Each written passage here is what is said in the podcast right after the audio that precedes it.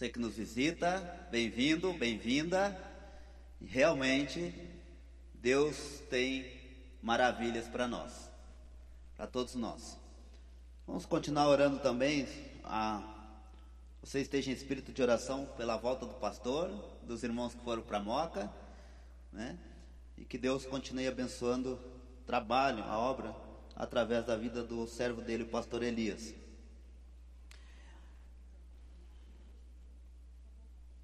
Bênção. Né? Então, vou falar alguns versículos. Então, se o irmão lá puder, né, Davi? Puder colocar aí. Ok? Irmãos, a, essa mensagem que Deus colocou no meu coração, minha mente, eu relutei para não falar ela. é? Desde segunda-feira que eu me dispus a ler a Bíblia para trazer uma palavra para os irmãos. E interessante como Deus conduz a vida da gente. E eu lembro, né, aqueles que tiveram no encontro de casais, o último agora, dia 18, ah, Deus, através do pastor que trouxe a palavra, falou que ele nos conduz em triunfo por meio de Cristo. Então, nossa vida ela é conduzida em Deus triunfantemente por meio de Cristo, aquele que nos salvou, aquele que nos resgatou do pecado, aquele que nos fez uma promessa de termos uma morada eterna, aquele que prometeu que iria preparar um lugar e há muitos lugares para aqueles que creem, e também aquele que prometeu que não haverá mais choro, nem pranto, nem dor, porque essas coisas são passadas. E esse Deus que nos conduz em triunfo, ele também nos encoraja, ele também nos dá força. É um Deus que nos corrige, é um Deus que nos coloca no trilho através do sofrimento, através das nossas escolhas, erradas, ele tenta nos trazer de volta por meio das dores. E nós podemos ver Deus trabalhando na nossa vida até mesmo nos momentos difíceis. E é interessante que o jeito que Deus faz, ele é diferente do jeito que nós pensamos que ele deveria fazer. Amém? Então, a proposta hoje é mostrar para vocês que Deus, Ele está do nosso lado, que Deus tem algo para nós e que Deus é o nosso único refúgio. Nele devemos depositar a nossa total confiança, porque Ele é o dono daquilo que é mais importante em nós, a nossa alma. E essa parte do ser humano, que é a alma, tem um valor inestimável, qual a Bíblia diz, que não há preço, é mais valiosa que o mundo todo. Nosso entendimento, esse valor, ele é incalculável, mas para Deus, ele coloca-nos numa condição de valor acima de todos os objetos que possa imaginar na Terra. Até mesmo o metal mais precioso que existe na face da Terra. Alguns agora descobriram que o nióbio é o metal mais precioso, né? Está mais caro que o ouro. E os chineses investem no nióbio, fazendo até pulseiras, correntes, e sai mais cara que o ouro. Mas o ser humano, nós, para Deus, quando Ele nos resgatou por preço de sangue, é um preço incalculável.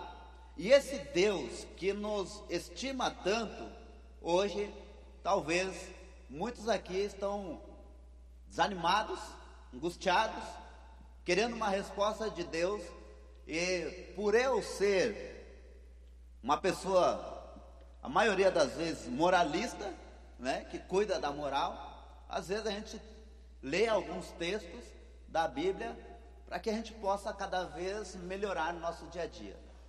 Então a gente procura sempre falar sobre arrependimento, conversão, porque é isso que a palavra de Deus mostra. Mas o que Deus me fez ler e tentar entender para compartilhar com os irmãos é uma palavra de encorajamento para aqueles que precisam de coragem. É uma palavra de fortalecimento para aqueles que precisam de força. Uma palavra de ânimo para aqueles que estão desanimados. E uma palavra de conforto para aqueles que precisam de conforto.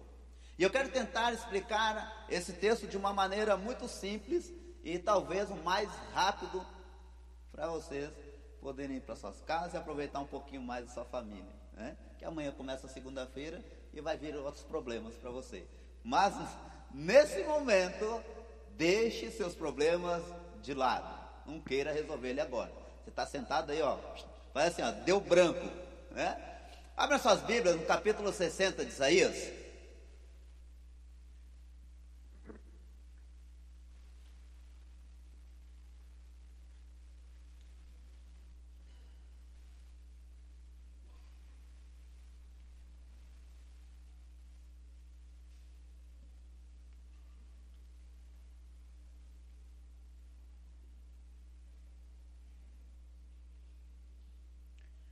Amém?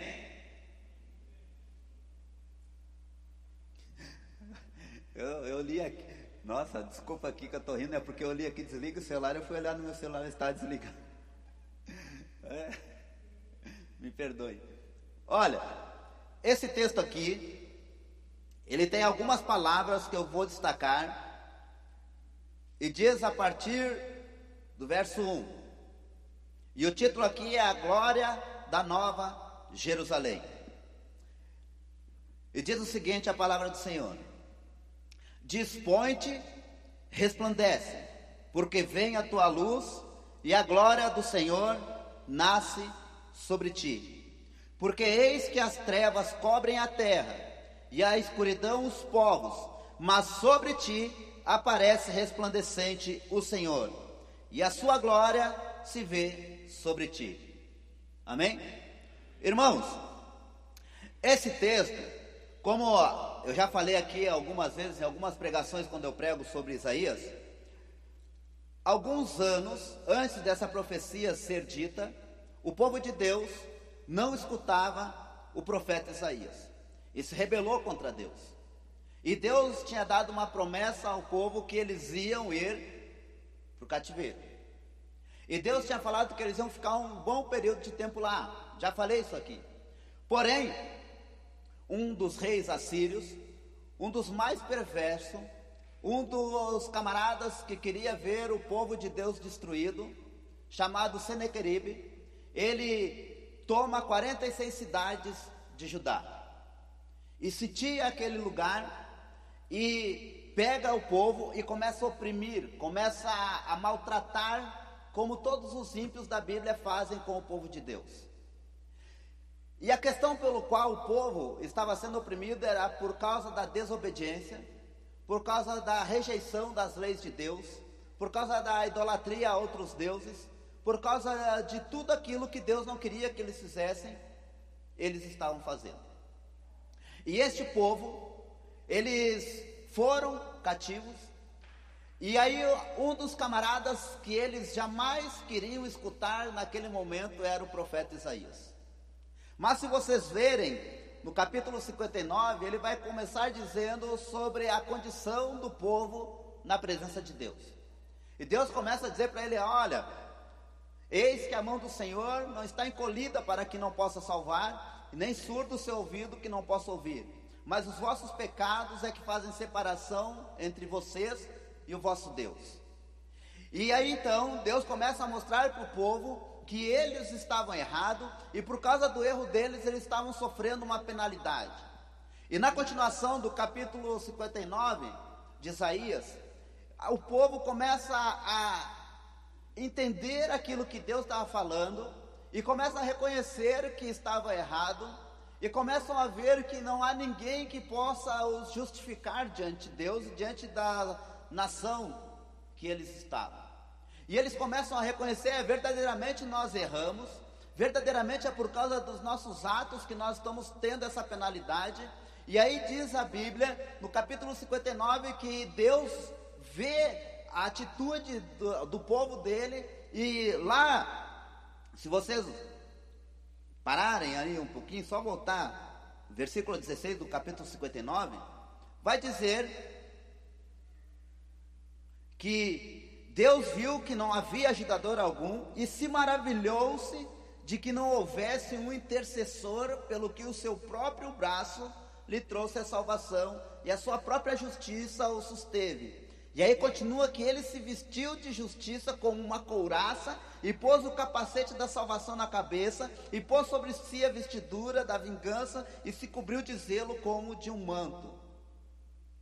E quando nós olhamos a, a, os evangelhos, as cartas de Paulo, ele vai falar da armadura do cristão, capacete da salvação, a couraça da justiça, que são as ferramentas ou a armadura de Deus para o povo dele. Mas aqui nesse capítulo 59 mostra um povo reconhecendo seus erros, sabendo que erraram, mas e agora? Eles não podiam recorrer a Deus porque havia um silêncio total, estavam cativos, estavam passando por um problema, estavam tristes, estavam decepcionados, eles estavam totalmente desanimados porque não sabiam da onde viria a sua justiça. Um povo que era o povo de Deus, o povo escolhido de Deus, que estavam sofrendo por causa que Deus permitiu o sofrimento dele, porque eles transgrediram as leis de Deus e agora eles não veem saída daquele problema. E é interessante que a Bíblia fala que a partir do momento que eles reconhecem que a justiça não vem de lado nenhum, que não há ninguém ali justo para julgá-los e que eles estão à deriva, diz a Bíblia que Deus se maravilha de que eles reconhecem que não há nenhum ajudador. Diz a Bíblia que Deus se maravilhou que não houvesse um intercessor. E aí é que está. Porque quando nós reconhecemos a nossa fraqueza, o poder de Deus, ele vem ao nosso encontro por meio do Espírito Santo. E a Bíblia diz que ele intercede por nós com gemidos inexprimíveis. E o povo de Deus estava passando uma dificuldade, o povo de Deus estava triste, desolado, sem expectativa nenhuma, e aí diz a Bíblia que Deus se maravilha que não há um intercessor e ele se coloca na jogada. É interessante que talvez alguns aqui essa noite não vê saída das suas vidas melhorarem, não vê saída do problema, não vê um escape, mas é nessa hora, quando você não reconhece, que Deus está lá. É nesse momento quando nós nos colocamos na presença de Deus e reconhecemos a nossa fraqueza, e reconhecemos que não temos força suficiente para enfrentar tais problemas, para sair daquilo que nos oprime, para sair da opressão do inimigo, para sair daquele mausoléu que nós mesmos nos colocamos. Deus vai lá e fala com a gente. E eu quero dizer para você, se alguém aqui está passando por um momento desse, de dificuldade, de desânimo, não fique nessa condição. Sabe por quê? Porque nós temos um Senhor, um Salvador das nossas almas, que colocou um preço inestimável sobre nós. E Ele é Jesus. E além dele prometer que estaria conosco todos os dias até a consumação dos séculos, essa promessa não é válida. E quando você vê na Bíblia, o profeta Ezequiel, quando ele estava na beira do rio Quebar, Deus fala algo para ele. Deus fala para Ezequiel: Levanta-te, que eu falarei contigo. É interessante que o profeta Isaías, ele começa a dizer para Israel: Dispõe-te e resplandece, porque vem a tua luz e a glória do Senhor está nascendo sobre você. Eu vejo esses dois textos o seguinte: Deus falando com Ezequiel, para que ele se colocasse na presença dele, para que Deus pudesse falar para ele e pudesse dar entendimento daquela visão que ele estava tendo na, na beira do rio Quebar. E talvez nós tenhamos que fazer isso, nos colocarmos de pé na presença de Deus, mas não nos colocarmos de pé fisicamente, mas que nós estejamos ou tenhamos um coração disposto para estar na presença de Deus. Então nós ouviremos o Senhor falar conosco. E quando Deus fala, coloca-se de pé. Ele não está dizendo que Ezequiel estava deitado, não está dizendo que Ezequiel estava dormindo, está dizendo que Ezequiel estava totalmente destruído emocionalmente estava totalmente desacreditado, até mesmo espiritualmente. E Deus dá uma visão a Ezequiel e fala: Coloca-te de pé e eu vou falar com você. E essa palavra é para aqueles que estão desanimados, para aqueles que estão precisando de força, para se colocar na presença de Deus, que certamente Deus falará com você. E quando eu vejo Isaías falando para o povo que estava sofrendo, que estava desanimado, que estava sendo oprimido por um tirano como Senaqueribe, que estava sendo ah, oprimido pelas leis do cativeiro, Deus fala para ele: Olha, Israel, dispõe-te, ou seja, coloque-se de pé, fique na minha presença e anime-se. E hoje, o Israel de Deus somos eu e você. Nós somos o Israel de Deus. Então, quando a Bíblia fala, olha, dispõe-te, quer dizer pôr-se em pé, posicionar-se, e Deus vai estar ali para nos falar. Eu quero dizer para todos aqueles que estão desanimados: dispõe-te na presença do Senhor, coloque-se de pé na presença do Senhor, tem uma postura de quem é filho de Deus. E a Bíblia diz que o profeta Isaías estava falando para o povo de Deus, o Israel de Deus. E nós hoje somos representantes de Deus aqui nessa terra. E os problemas o qual eles estavam passando, certamente desanimaram. Certamente eles não viam saída. E se alguém aqui não vê saída na sua vida, não vê saída no seu problema, não vê saída na sua, no seu dia a dia, no seu emprego, coloque-se na presença do Senhor orando. Busque a presença do Senhor. Se posicione, porque o que Deus quer é que pessoas se coloquem na brecha. Lembra? Tem um texto da Bíblia que diz: Procurei alguém que se pusesse na brecha, mas não encontrei ninguém. A questão aqui não é se colocar na brecha apenas para tapar a brecha, mas para que Deus possa ver que alguém está disposto a obedecê-lo, de que alguém está disposto a andar segundo a vontade dele e que o mais importante, que há pessoas que acreditam no que ele pode fazer. Aos olhos de Israel, eles estavam acabados, tinham perdido a sua identidade, tinham perdido o seu estado, tinham perdido a sua terra, estavam uma tristeza profunda, o povo estava desanimado, sem uma expectativa de vida. E se alguém aqui está desanimado, sem expectativa de vida, eu digo: dispõe-te na presença do Senhor. E Deus dá essa palavra para o profeta Isaías, e é interessante que o povo vem ouvindo o profeta Isaías dizer palavras de repreensão, palavras de correção. Se você olhar os capítulos anteriores, vai dizer que Israel foi condenado por causa da idolatria porque eles não estavam fazendo jejum adequadamente no 58, porque eles estavam com os, alguns guias cegos em Israel. No capítulo 56 ele fala da vocação dos gentios, e aí no 54 ele fala sobre o futuro glorioso de Sião. Então você vê que o profeta Isaías estava sempre falando algo para o povo de Deus, uma hora ele estava falando uma bênção, uma outra hora ele estava repreendendo o povo, porque é dessa maneira que Deus lida com o povo dele. Quando está tudo bem, vem a bênção. Quando o povo está indo pelo caminho errado, Deus puxa o povo. Mas aqui o povo, algo muito interessante que o povo fez, eles reconheceram: nós fomos errados. Não tem ninguém aqui para nos julgar. Não há justiça. E talvez, talvez, não sei, muitos aqui já reconheceram os seus erros e não veem uma saída. Talvez muitos aqui já até aceitaram Jesus. Talvez muitos aqui já confessaram Cristo, mas não têm visto ainda a mão do Senhor. Mas eu quero dizer, isso não é motivo para andar de cabeça baixa. Isso não é motivo para andar desanimado. É motivo, sim, de começar a continuar confiando em Deus. E Deus fala: dispõe se posicione, coloque-se na presença de Deus. E aí ele diz: olha só, duas palavras: Coloque-se de pé, ou seja, dispõe-te, posiciona-se e resplandece. Essa palavra resplandece quer dizer brilhar, iluminar. Aí você me diz, pastor, como alguém pode brilhar no momento de desânimo como Israel estava passando? Como que Israel poderia ser luz num ambiente de trevas? Como que Israel poderia ser aquilo que Deus queria que eles fizessem, ou seja, ser resplandecente em um momento onde o inimigo estava oprimindo? E aí eu olho lá para Mateus, Jesus Cristo dizendo: Vós sois a luz do.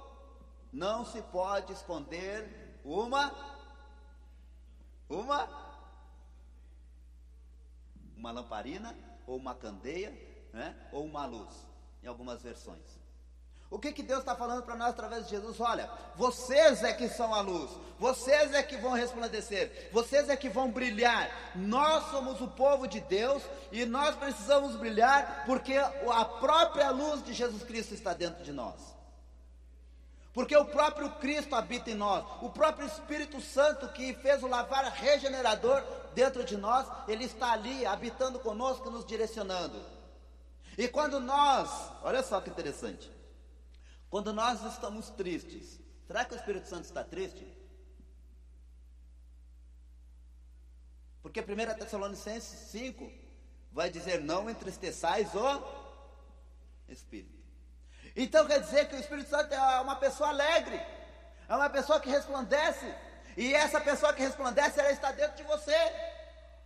E toda vez que o Espírito Santo se move dentro de mim para as coisas de Deus, eu resplandeço também. E Deus fala para Israel: olha, dispõe-te e resplandece, e brilhe, ainda que você esteja sob opressão, brilhe, ainda que você esteja no cativeiro, brilhe, ainda que você esteja, ainda que você esteja preso, amarrado, amargurado, brilhe. Brilhe. Vocês são como diz o apóstolo Pedro, eu falei esse texto antes, eu gosto desse texto. Raça eleita, nação santa, povo escolhido, em algumas versões está propriedade exclusiva de Deus. Então você é um povo de Deus.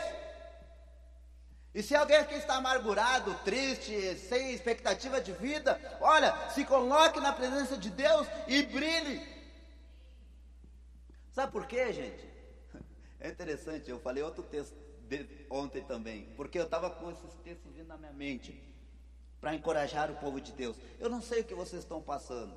Eu estou bem encorajado, mas não estou precisando de coragem. Mas Deus colocou essa palavra no meu coração para encorajar alguém, eu não sei quem é. Mas eu, eu lembrei do texto ontem, eu até anotei, mas não está aqui. O profeta Isaías estava numa caverna.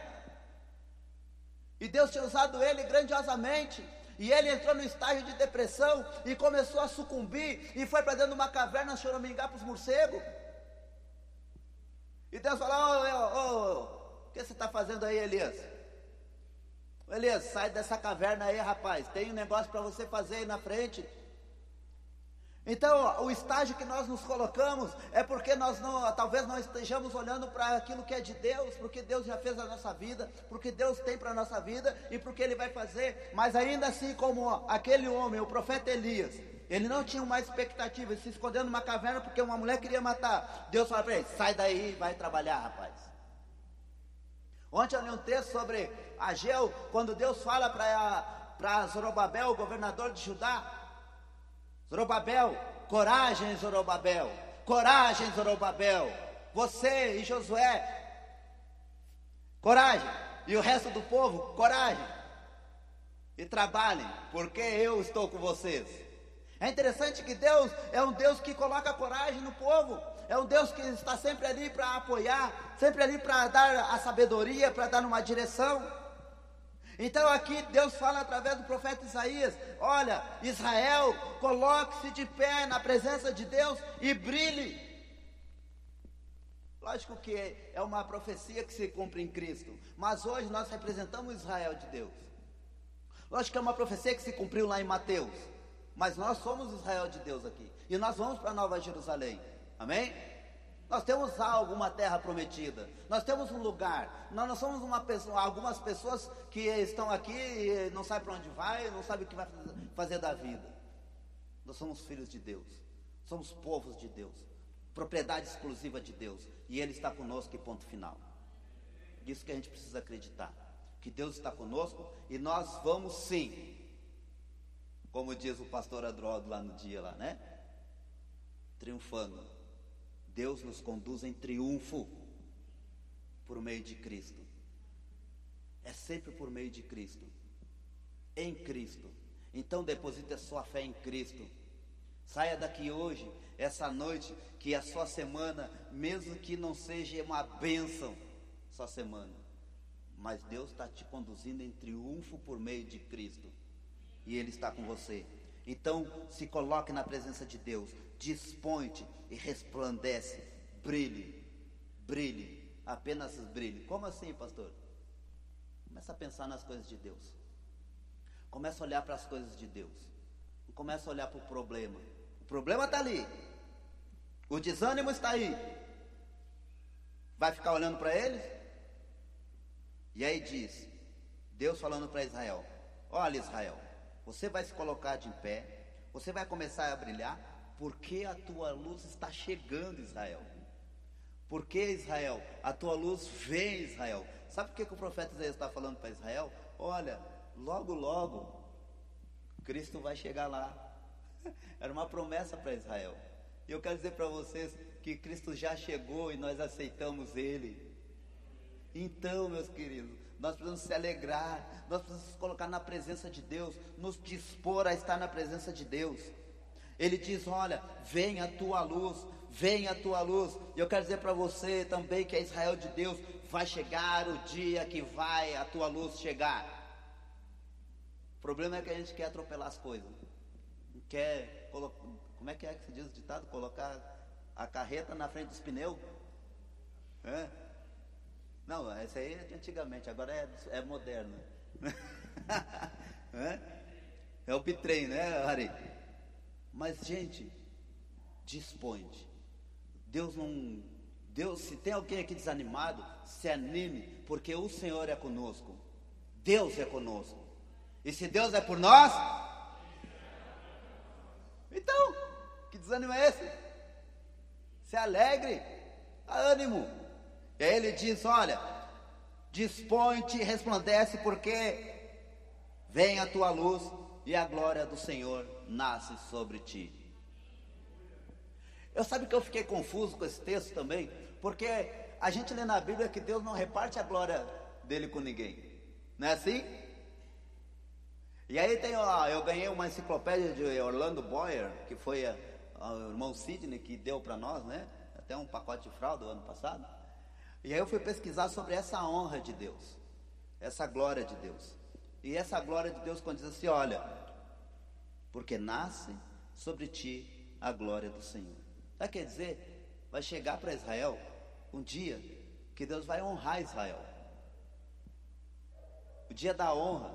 Não é que a glória do Senhor vai, vai ser dividida. Não, está falando, olha, Israel, vai chegar o dia da sua honra. Você está sofrendo, você está desanimado, você está oprimido, você não vê saída. Mas olha, res, resplandece nas trevas, coloque-se de pé, porque o dia da honra vai chegar. E o dia da nossa honra vai chegar. Eu não sei qual é o problema, eu não sei qual é a situação, mas a honra vai chegar sobre nossas vidas. Vai chegar. Porque é promessa de Deus para o povo dele. E nós tomamos posse dessa promessa. Então, meus queridos, ânimo, coragem, saia da caverna, resplandece, coloque-se de pé, porque Cristo já veio e a honra do Senhor pode chegar a qualquer momento. Vai chegar. Com certeza vai chegar. Mas tem algo aqui muito interessante que nós lemos. Sabe o que foi? O povo reconheceu que estava errado.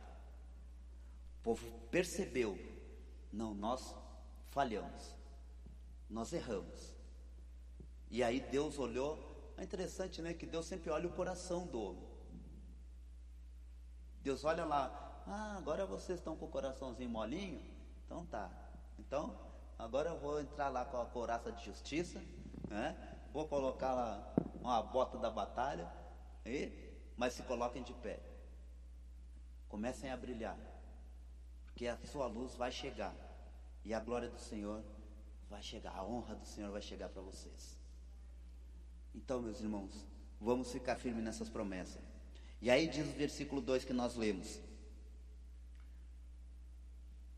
Diz assim: Porque eis que as trevas cobrem a terra, e a escuridão os povos, mas sobre ti aparece resplandecente o Senhor, e a sua glória se vê sobre ti. Olha só de novo.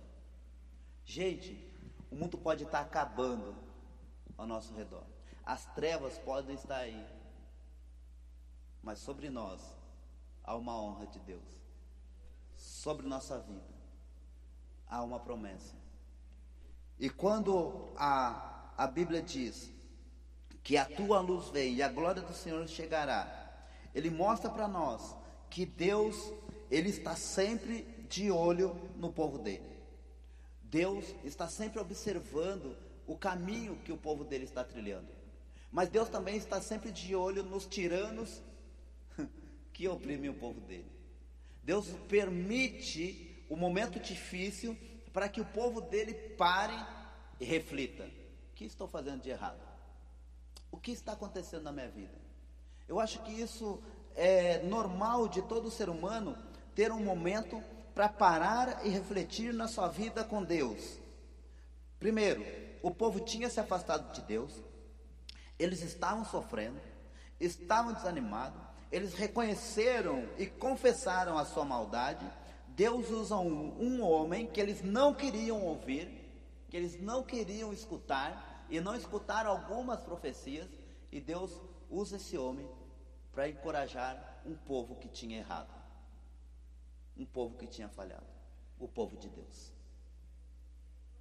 E nós falhamos, nós erramos, mas a promessa de Deus é: ei, coloque-se de pé, ei, comece a resplandecer, pare de olhar para o problema.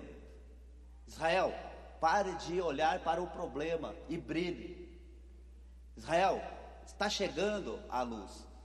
Já chegou Jesus Cristo. Israel, a honra vai chegar para você. Israel foi honrado por Jesus. Israel vai ter trevas. Houve um tempo de trevas, a matança dos pequeninos. Houve um tempo de escuridão, a perseguição. Mas Israel, a glória do Senhor está sobre ti. A honra do Senhor está sobre ti. E é isso que nós precisamos a cada dia acreditar.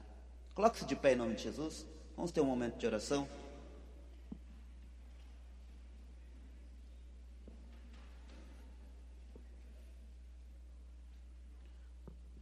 Queridos, essa noite eu quero que você confesse ao Senhor. Não quero que você confesse seus pecados. Se você quiser fazer isso, tudo bem. Mas que você confesse o senhorio de Cristo na sua vida. Jesus Cristo. Que você reconheça Ele na sua vida em todas as áreas da sua vida. Todas elas. Seja até mesmo na área que tem o maior problema que você não consegue resolver. Comece a orar agora, você e Deus. Comece a clamar ao Senhor. Esteja conversando com o Senhor sobre a sua maior dificuldade, sobre aquilo que você almeja, se você não vê expectativa, se você não não tem expectativa nem da sua própria vida. Apenas declare o Senhor e fale: Senhor, eu não consigo ver um palmo diante do meu nariz, se for essa a questão. Comece a conversar com Deus.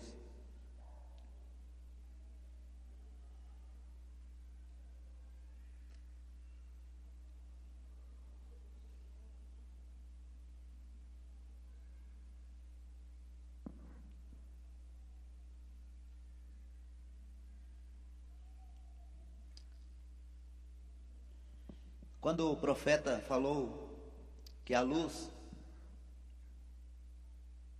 estava chegando para Israel, quando Jesus volta da Galiléia, ele diz: O povo que jazia em trevas viu grande luz, e os que viviam na região da sombra da morte resplandeceu-lhes a luz, o próprio Cristo. Talvez alguém aqui esteja vivendo esse momento, momento de escuridão um momento onde não consegue enxergar nada, a luz de Jesus começa a brilhar na sua vida. Vamos orar, Senhor Deus, em nome de Jesus. Ó Deus, que o Senhor abençoe a nossa família. Seja qual for, ó Deus, o desânimo, o problema, ou talvez alguns que vão aparecer, que o Senhor possa, Deus, fazer resplandecer sobre nossas vidas, ó Pai, a sua luz. E que esse dia, quando chegar o dia da honra, que nós não esqueçamos o Senhor, ó Deus. Que nós não nos voltamos as costas para o Senhor, como muitas vezes é feito, ó Pai. Que quando essa luz brilhar sobre nós, que as tuas bênçãos estiverem sobre nossas vidas, que nós possamos reconhecer que foi o Senhor e é do Senhor toda honra e toda glória. Deus, que o Senhor abençoe cada um aqui com a paz que excede todo entendimento. E que cada um que se colocar na sua presença e que brilhar, a sua luz chegará sobre eles. A sua honra chegará. Abençoe em nome de Jesus. Amém. Amém? Tem algum outro cântico? Não? Não? Convidar o irmão Ari, fazer a oração, despedir. Dê um abraço enquanto puder no final e Deus abençoe. Amém. Deus querido, no nome de Jesus, nos despede agora da tua casa e que possamos ter uma semana abençoada. Abençoe cada um e principalmente os enfermos, que o Senhor esteja dando a cada um é, fé, coragem para confiar cada vez mais em Ti. Nós oramos no nome de Jesus. Amém. Deus abençoe cada um. Tenha boa semana.